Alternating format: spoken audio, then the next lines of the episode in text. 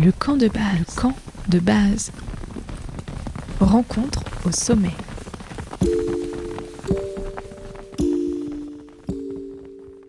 Bienvenue dans la saison 3 du camp de base, l'émission des rencontres au sommet.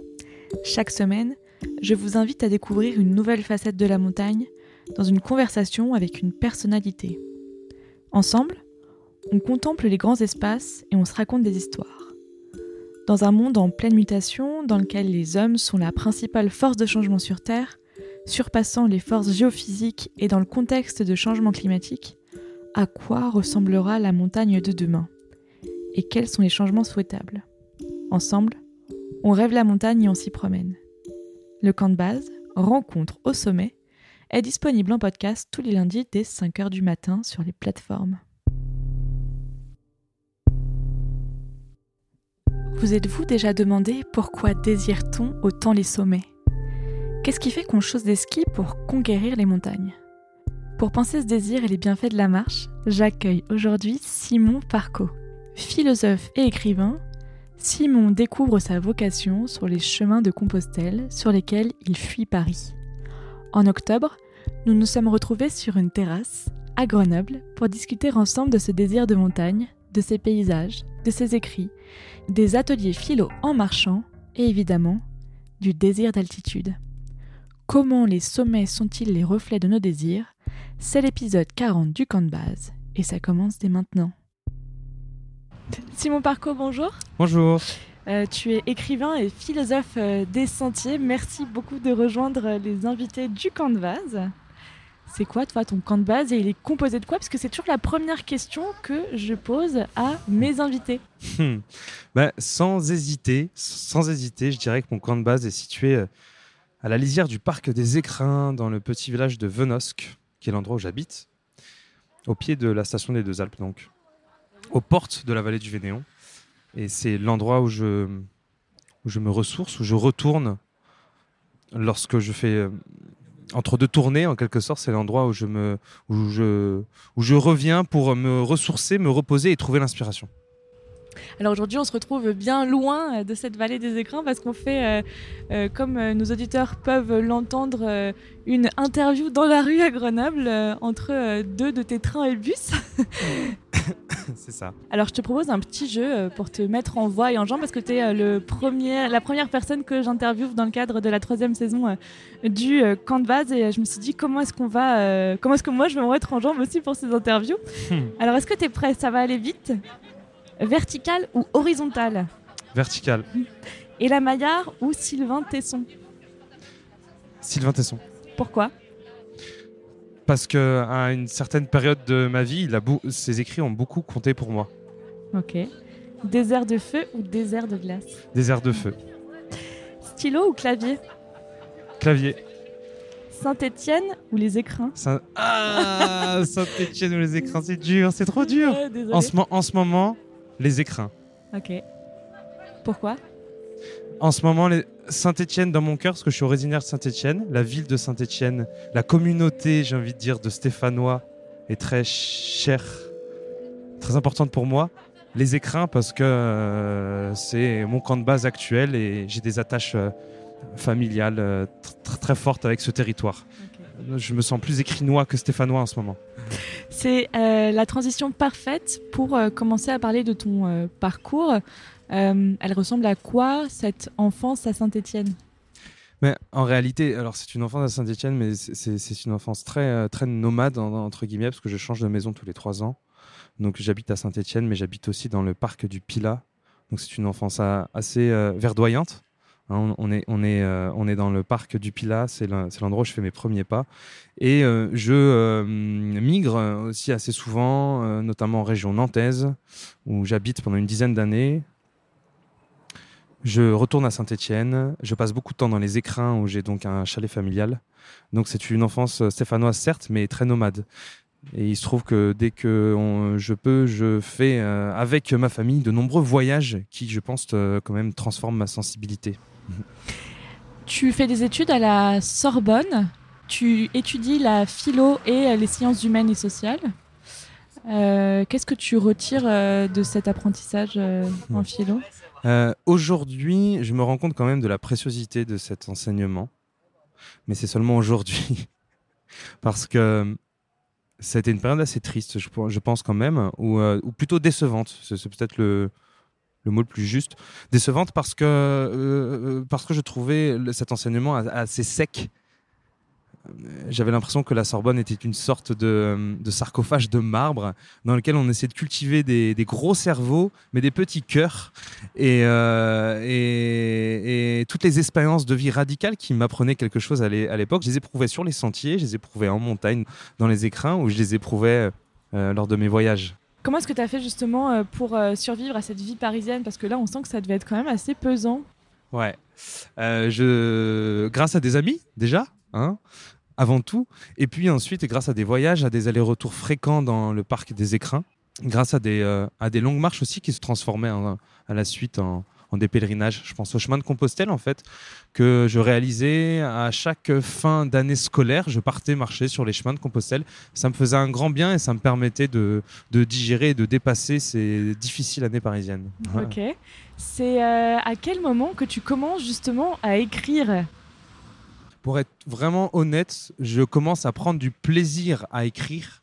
Donc écrire euh, sans doute au CP, mais prendre du plaisir à écrire en cinquième, alors que j'écris une rédaction, une petite histoire, une nouvelle qui se passe en Russie. Je me souviens très bien de cette petite nouvelle et je me perds dans mon imaginaire et dans les mots. Donc là, je, vraiment, je découvre le plaisir d'écrire ce qui ne fait pas du tout de, moi un écrivain à, ce moment-là, quoique. je veux dire que j'ai pas le désir en cinquième de devenir écrivain, mais euh, ce, le désir de devenir écrivain, qui est lié au plaisir de l'écriture, il apparaît sur les chemins de Compostelle en fin de journée, lorsque je pose en fait euh, mes émotions et mes pensées sur, euh, sur papier, sur un, dans un petit carnet. Et là, ça n'a pas qu'une fonction thérapeutique, ce geste d'écrire en fin de journée, mes pensées sur papier, je prends du plaisir voir de la joie. J'éprouve de la joie à, jouer avec les mots, à me baigner dans les mots. Et, c'est là où je me découvre écrivain, où je découvre que j'ai envie d'écrire, envie de devenir écrivain.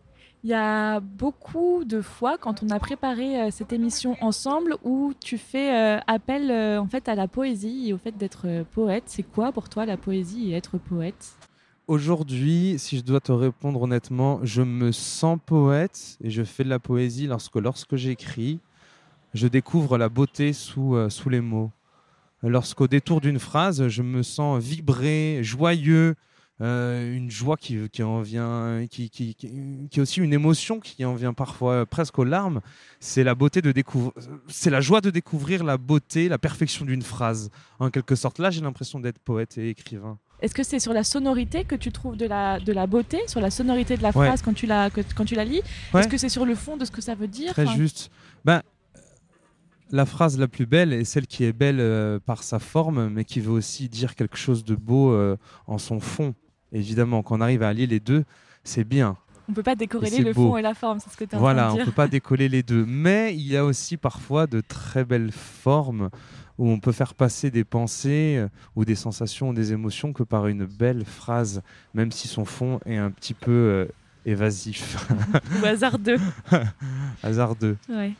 Euh, c'est ce que tu proposes avec les balades philo, euh, ne pas décorréler le fond et la forme. Euh, ça fait 4 ans que tu proposes ces balades.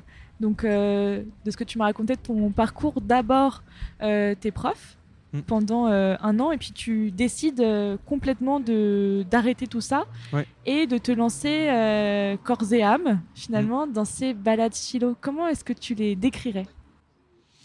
Euh, effectivement, je suis prof, mais je quitte très rapidement l'éducation nationale pour enseigner d'une autre manière, par le biais de la balade philo.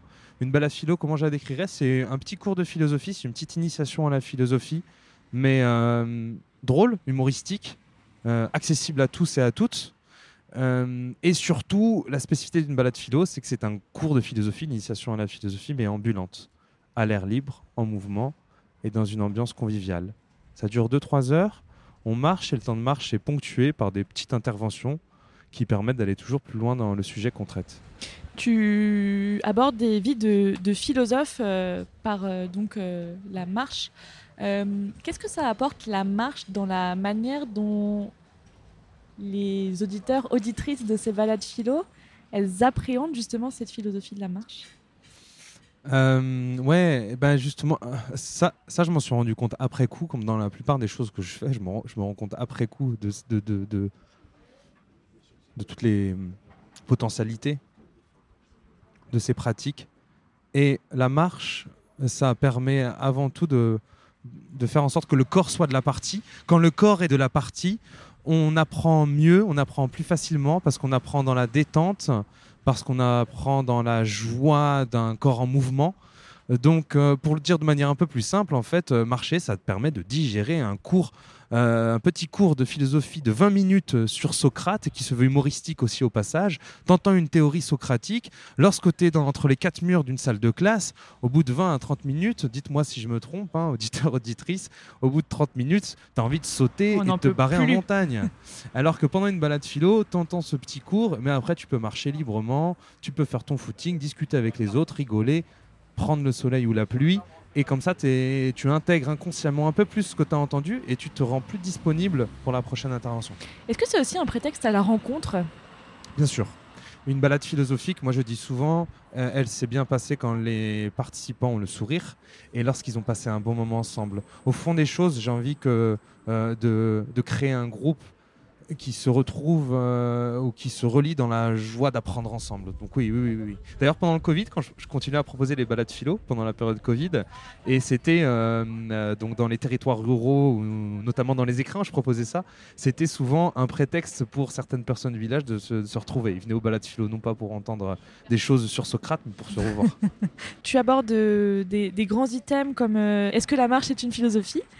Pourquoi est-ce qu'on grimpe sur les montagnes? Euh, philosopher euh, avec les bergers ou encore cadence des corps euh, en montagne. C'est hyper poétique tout ça. Est-ce que tu te décrirais comme un militant ou plutôt comme un médiateur? Comme un, un... militant ou un médiateur? Ah, Un militant ou médiateur. Ah, si on reprend ton jeu du début, je dirais tout de suite intuitivement médiateur. Médiateur parce que je me sens vraiment. Parce que j'aimerais bien me définir comme médiateur entre différents mondes et c'est ma fonction lorsque je fais des balades philo. Je me sens entre le monde universitaire euh, qui dit avoir l'apanage ou le, le, le, le, monopole de la philosophie et euh, un public qui n'est pas habitué à la philosophie. Donc je fais médiateur entre ces deux publics. Je me sens aussi médiateur entre euh, le monde urbain et le monde rural. Et je me sens aussi médiateur à travers Carnet de guide, mon nouveau livre, entre peut-être le monde de la haute altitude et, euh, et le monde plus urbain, je sais pas, ou plus des, des, plaines. Je me situe entre les deux. Je suis un diplomate. Et mon but, c'est de traduire finalement quelque chose à, deux, à deux groupes sociaux, j'ai envie de dire. Donc oui, plus médiateur. Tu as aussi fait des formations, euh, ou en tout cas euh, des ateliers en milieu carcéral? Oui. Euh, où tu proposes donc à des personnes emprisonnées, je sais pas comment on dit. oui, des détenus. Oui. Des détenus, de partir en alpage dans Belden. Ouais. Là, tu n'es toujours pas militant? Si, là je suis militant, mais je suis avant tout un médiateur militant j'ai envie de dire. Euh, alors, c'est pas, c'est le festival de l'arpenteur dans Beldon qui chaque année fait venir des artistes en fait en centre de, de, détention. Porté par Scènes Obliques Porté par Scènes Obliques, très exactement. Et donc cette année, ils m'ont proposé d'aller donner des petits cours de philosophie.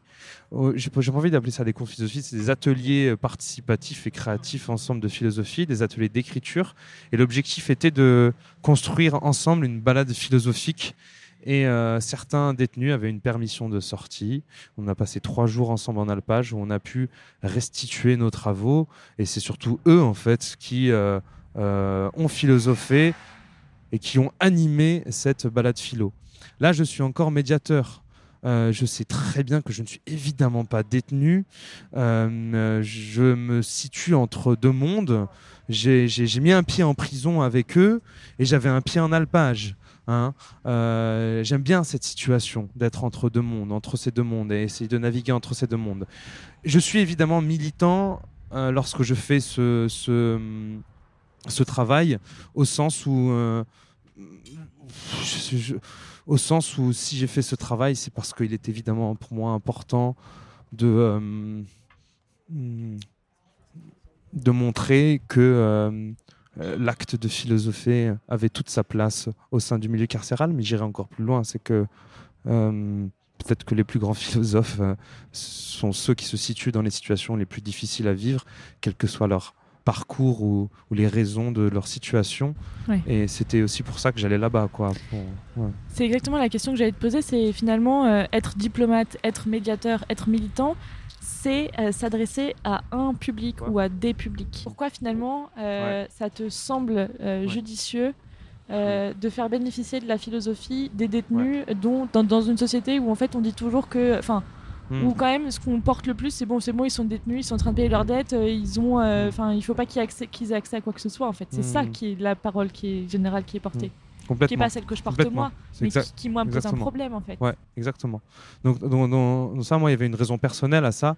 C'était d'aller euh, apporter ce qui me fait vibrer, j'ai envie de dire, auprès d'un public qui est, stigmatisé, en fait. Et euh, y aller euh, sans préjugés, sans rien, en prenant ce risque-là, parce que c'était un risque aussi. euh, C'est- pas forcément confortable hein, d'aller faire ça en prison. Donc, euh, ça m'a demandé, je l'avoue, voilà, euh, un, un peu de courage quand même. Quand tu fais de- des de- ateliers de- en prison, il faut que tu arrives deux heures avant, t'es fouillé, jusque. t'es fouillé, tu rentres, euh, tu rentres sans pas comme rien ça. dans les poches. Ouais. Tu restes enfermé pendant deux heures donc dans une salle polyvalente ou une bibliothèque surchauffée Ouais. avec juste un papier, des stylos, aucune euh, solution de sortie parce que la porte est fermée. Et euh, euh, les collègues, j'ai envie de dire, euh, les collègues détenus, une douzaine en l'occurrence, et il fallait euh, que j'imagine un dispositif de sorte à ce qu'on puisse philosopher tous ensemble, écrire tous ensemble, qui se sentent attirés par la philosophie, l'acte de philosopher, que ça leur apporte quelque chose, bien évidemment, et qu'on vive un moment serein ensemble.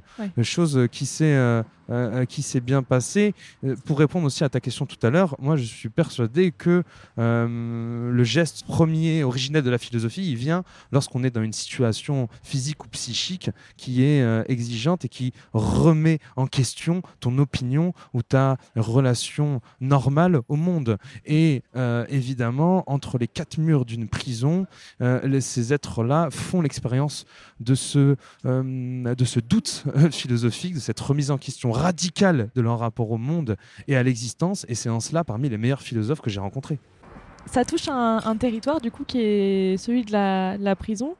T'écris toi pour parler d'un territoire. Ton premier euh, roman euh, qui a très très très bien euh, marché, Le bord du monde est vertical. Le bord du monde est, est- est vertical, te euh, permet et s'enrichit en fait euh, de euh, cette vallée du Vénéon que tu chéris tant. Hmm. Est-ce que tu peux nous raconter peut-être un peu de quoi parle ce livre et peut-être nous lire l'Inkipit Alors je vais commencer par vous lire l'Inkipit alors. Notre histoire commence dans un nuage, bien au-delà de la terre, bien au-delà des montagnes. En ce nuage logeait un ange qui enroulait et déroulait du coton pour l'éternité, en chantant de tristes complaintes qui parlaient d'hommes, de sueur et de sang. Car les anges aussi sont tristes. Ils rêvent d'une peau pour saigner, de mains pour se toucher et d'un squelette pour éprouver la pesanteur du monde. Un jour d'hiver, notre ange s'allongea à plat ventre sur un rebord de nuages, puis se pencha dans l'espoir d'apercevoir un bout de matière. Mais il ne vit que du blanc, de longs panaches de blanc défilés sur du blanc. Une larme se détacha de sa joue et se transforma en un flocon qui virevolta dans l'air quitta le ciel pour descendre vers la terre. Il tomba d'abord légèrement, isolé dans un silence d'altitude, puis tout s'accéléra. La pesanteur se fit plus importante. Les contours du monde se précisèrent, les arêtes des sommets apparurent, et notre flocon se dirigea droit vers un profil d'humain qui se dessinait en contrebas. Il se rapprocha de la silhouette, frôla les cheveux noirs qui dépassaient d'un bonnet, s'écrasa sur une surface chaude et disparut instantanément, désintégré par la chaleur. Foutue neige grogne Gaspard en passant ses moufles sur son visage rougi pour en ôter les flocons. Malgré ses skis habillés de peau de phoque, il s'enfonce dans une poudreuse abondante. Allez, Solal, avance. À ce rythme-là, on va arriver au milieu de la nuit. Devant lui, son partenaire s'est arrêté, essoufflé. C'est bon, je vais reprendre. J'ai pas le même rythme que les autres. Ça va aller. Il halète et relève la tête. Autour de lui, le monde est en train de disparaître sous une épaisse couche de blanc qui colle le ciel à la terre. On sent toute la teneur poétique. Là, ça nous fait un excellent exemple euh, de ce dont on parlait euh, juste avant. Alors, tu aimes à dire que ce livre est un conte d'alpinisme mystique, initiatique, hypnotique Et poétique. et poétique. Plein de choses en hic. C'est l'histoire de la cordée de quatre euh, colporteurs et de deux chiens pitsters. Euh, dans cette euh, histoire, j'ai l'impression que tu aimes perdre ton lecteur. Hmm. Tu aimes lui donner des fausses pistes. Ouais. C'est ce qu'on peut dire. Pourquoi est-ce que tu joues justement Alors, sur l'ange et puis sur... Oui. Je tiens à préciser que mon intention n'est pas de perdre le lecteur. Ce serait un petit peu pervers quand même. Non, euh, si je perds le lecteur, c'est que je suis moi-même un peu perdu et j'aime bien être perdu dans l'écriture. J'écris pas avec un plan prédéfini, souvent, et j'aime me laisser surprendre moi-même par l'inspiration. Euh, euh, alors, lorsque j'écris Le bord du monde, on est aussi dans un territoire, si, si tu veux, l'écriture est collée et, et- et à l'image du territoire enneigé et tempétueux dans lequel on évolue.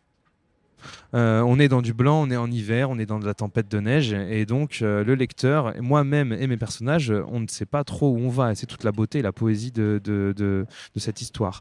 Après, voilà, j'ai une petite expérience de lecteur, et j'aime bien aussi, en fait, ne pas savoir où on va, parce que ça attise le désir et la curiosité de savoir précisément ce qui va se révéler, se dévoiler au détour d'un col. Très bien. Tu dresses donc le portrait de quatre euh, personnages qui ont des caractères euh, bien distincts et, et- et Ouais. que tu pousses euh, vraiment. Oui. Isée, la guide, le buffle Oui, qui porte des poteaux électriques, voilà, Solal, le gamin, voilà. que tu aimes à dire qu'il est un vieux adolescent. Et, Ou un jeune adulte. ou ouais. un jeune adulte. Et Gaspard, le, le chef de la cordée, dont c'est la sixième, la septième, la septième euh, ascension. dernière ascension. En fait, le bord du monde est vertical. On est avec ses colporteurs et colporteuses d'altitude. Au début du livre, il remonte une vallée enneigée. Hein, il fait froid, il fait moins 1 degré, on est dans la tempête, comme on vient de le dire. Au début du livre, on croit, le lecteur croit qu'ils sont missionnés pour une simple réparation de fond de vallée. Et en fait, on découvre que Gaspard, le chef mythique de la cordée, le seul alpiniste, va plutôt tenter l'ascension du bord du monde la grande, cette montagne immense, tellement immense, qui bouche en fait la vallée des glaces où se déroule cette histoire, elle est tellement immense qu'on ne connaît même pas l'altitude de son sommet. C'est une montagne sans sommet, c'est ça l'intrigue du bord du monde, c'est l'ascension d'un homme, ou plutôt l'obsession d'un homme, Gaspard, accompagné par Solal, vers un sommet inexistant qui se dilue sans cesse dans l'espace lorsqu'on se rapproche de lui. Et alors, il y a deux solutions quand on part à l'assaut de cette montagne, finalement. Euh, soit on en revient et on, on a la rumeur, voilà, que c'est inatteignable, ou alors la disparition. C'est une espèce de dualité, finalement, la Oui. parole un peu mystique ou euh, la disparition de la non-parole, de la non-présence. Ouais, le mystère ou la disparition?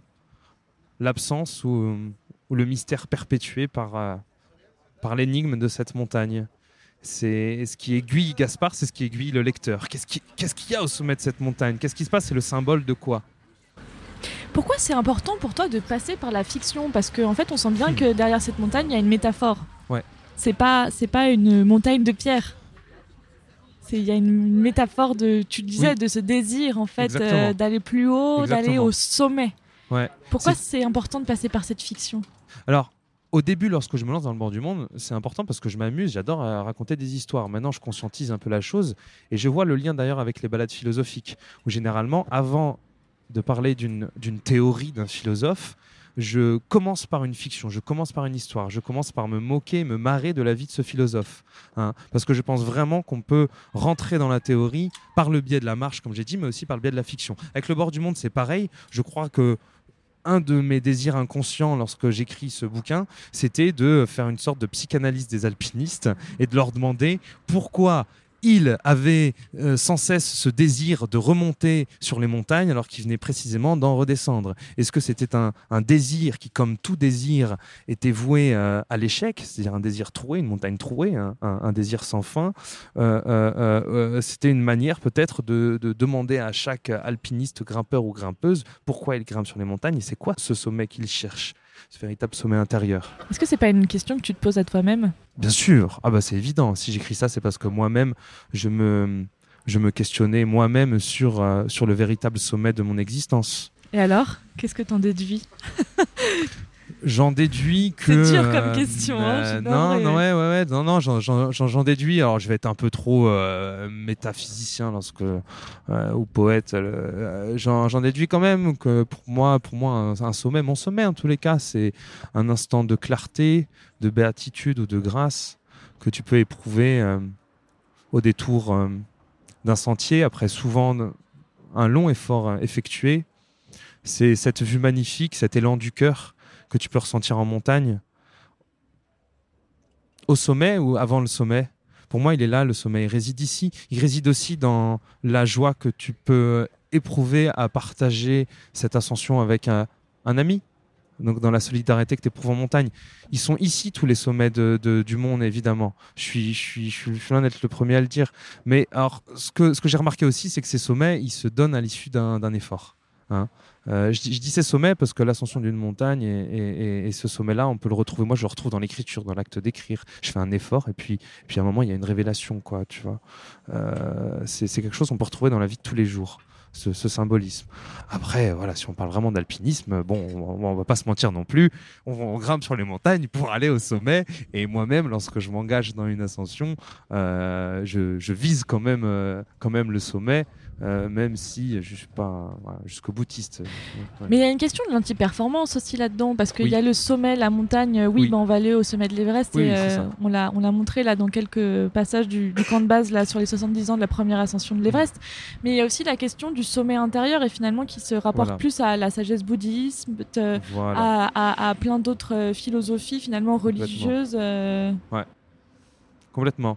Dans le bouddhisme, on n'est pas dans une ascension, on est dans une circulation. C'est très, très, différent. Il n'y a aucun intérêt à, tracer une ligne droite au sommet d'une montagne. Bon, ça c'est une question, mais, mais, euh, mais dans le bouddhisme, on est dans une circulation autour de la montagne. Donc euh, le sommet existe effectivement dans euh, la répétition de ce mouvement circulaire qui vise, on, vise cet état de grâce, un peu de nirvana que, que, que je décrivais tout à l'heure. Bon, ouais. excuse-moi parce que là, ce serait long de parler des. Euh, Mais de, même de cette sagesse qui arrive qu'après plusieurs vies, quand on a voilà expérimenté, quand on a euh, réfléchi, euh, quand on a creusé un mm. peu le sujet de finalement la méditation, de l'intérieur de soi-même, quoi. Oui, Complètement, complètement. Qui est intéressant.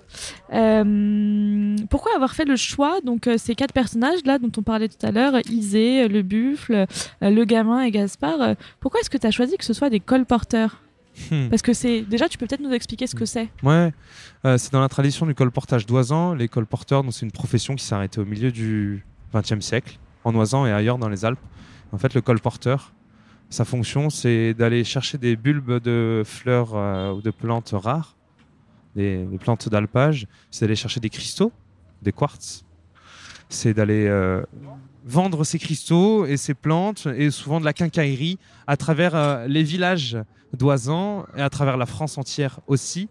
Donc, si tu veux, c'est un peu le marchand ambulant des siècles précédents c'est aussi un instituteur ambulant, c'est aussi un journal ambulant. Il colporte aussi les nouvelles du monde et, des différentes vallées.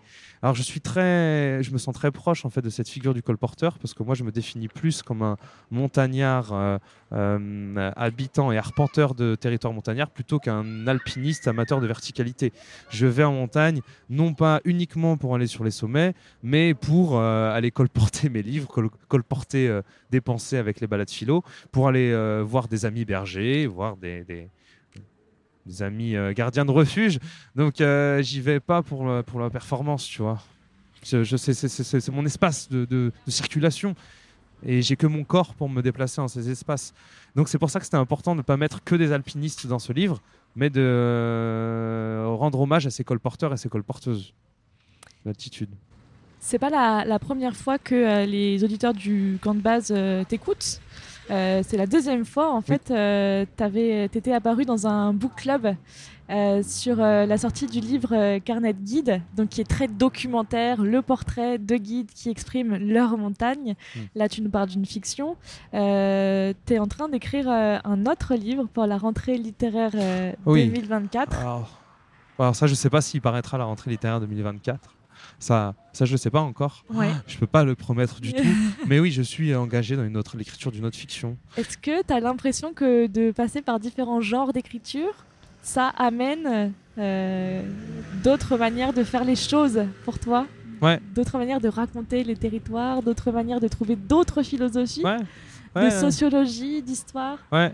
C'est, je pense que je, je cherche encore hein, la spécificité de ma plume. J'ai ma petite idée. Moi, ce que j'aime quand même, c'est ce premier livre que j'ai fait, Revenir de l'hiver, ce carnet de bord poétisé, euh, qui est cher à mon cœur et j'aimerais bien orienter mon écriture euh, dans cette direction.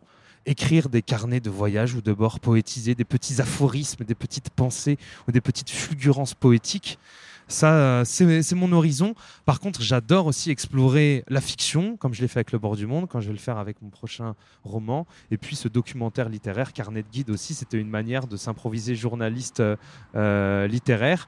Bon, écoute, c'est bien de toucher à tout. Moi, j'aime bien être polyvalent, j'aime bien le défi, j'aime bien avancer en autodidacte. Mais je pense que c'est important dans le futur quand même de me recentrer vers mon essentiel qui reste la poésie. Ou plutôt euh, la restitution de pensées peut-être philosophiques par le biais d'une langue assez imagée. C'est intéressant parce que, encore une fois, euh, passer par la fiction et raconter des histoires, on le voit, les podcasts d'histoire, euh, c'est ceux qui marchent le mieux. Mm. Euh, c'est aussi une manière de faire médiation. Ouais, complètement. Mais c'est ce que je disais tout à l'heure lorsque tu me demandais pourquoi tu racontes des histoires et en fait c'est quoi cette image du bord du monde. Je me suis rendu compte que c'est lié avec mes balades philo. Je raconte des histoires de philosophes pour amener à leur théorie. Et ben en fait c'est la même chose. Là je, je prends le prétexte d'une histoire pour en fait rentrer dans des questionnements, allez mystiques on va dire, euh, théologiques surtout, c'est ce qui m'intéresse en ce moment, et un petit peu philosophiques. J'aurais pas la prétention de dire que Le bord du monde est un livre philosophique, ni le prochain livre que je suis en train d'écrire. Mais oui, oui, oui, ca- carrément, c'est un prétexte. T'embarques le lecteur, tu, tu lui fais vivre des expériences fortes, et au détour euh, du sentier, au détour d'une page, eh ben, tu lui places une, euh, une petite fulgurance philo-poétique. Tu peux nous parler de ton prochain livre alors? C'est euh, le prochain livre, ce sera une sorte de bord du monde et vertical, mais beaucoup plus solaire, un peu plus pyrénéen. On descend d'un étage, on quitte le domaine de la haute montagne pour aller dans l'alpage avec euh, des bergers siffleurs. Euh, ce sera une histoire qui parlera d'une communauté de bergers siffleurs. Je me suis inspiré des bergers siffleurs parce que j'ai découvert un petit village dans les Pyrénées où j'étais en résidence en fait au printemps dernier où il y avait jusque dans les années 80, il me semble, euh, des bergers et bergères, surtout bergers siffleurs, qui communiquaient entre eux par le biais d'une langue sifflée. Ça m'a inspiré, je ferai mon prochain roman autour d'eux. J'espère. Superbe. Un petit mot pour la fin? Ou deux petits mots pour la fin? Un petit mot pour la fin, un petit mot pour la fin, euh, je sais pas, un petit mot pour la fin, euh, euh, persévérance, patience, foi, envie, confiance te euh, font soulever toutes les pierres du monde et, te conduisent toujours euh, bien plus loin que ce que tu peux imaginer. Moi, c'est ce que j'expérimente aujourd'hui. euh, euh, tous ces risques que j'ai pris dans ma jeune carrière euh, payent. Euh, et même s'ils ne payent pas demain, le simple plaisir en fait euh, de l'effort et de la foi dans, mon travail et dans la beauté euh, euh, me suffit à me rendre heureux. voilà. Merci beaucoup Simon euh, d'avoir accepté cette invitation dans le base. Merci pour ton travail euh, précieux, Émilie, pour la qualité de ton, de ton écoute et de tes questionnements. Écoute, j'espère que le son va être bon parce que les auditeurs ne le savent pas. On va leur mettre le best-of juste à Ouais. la fin de euh, cet épisode, mais on a changé de café euh, Ah. une fois et euh, bon, On était loin de la paix des alpages, c'est vrai. exactement. mais je crois qu'on s'en est bien tiré. On s'en est bien tiré. C'est une interview tout terrain. Merci beaucoup Simon. Merci, Émilie. Je te propose, il y en a deux maintenant. Je te propose qu'on fasse une pause. C'est dur là. hein. C'est dur. En fait, je t'entends pas aussi. Est-ce Chaud, que, est-ce toujours. que tu es chaud, Simon? On reprend. et c'est Ouais, parti. t'inquiète, toujours. Allez. Simon Parco, bonjour. Est-ce qu'on va faire, c'est je vais me... pardon. Ouais. Je vais me tourner, parce que là, je vais avoir la vue sur la rue. Ouais. Ça- Tu, je préfère que moi je me mette à ta place? Après, je pense que c'est plus simple si t'as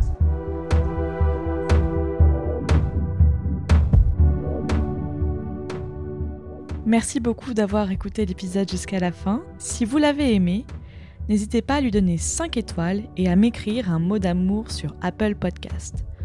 Encore mieux, transférez cette émission à une connaissance à qui elle pourrait plaire.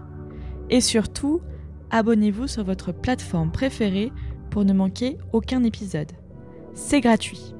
Pour découvrir les coulisses de réalisation du podcast, les prochains invités et d'autres histoires de montagne, abonnez-vous sur le compte Instagram ou sur la newsletter. À bientôt dans le camp de base. Rencontre au sommet.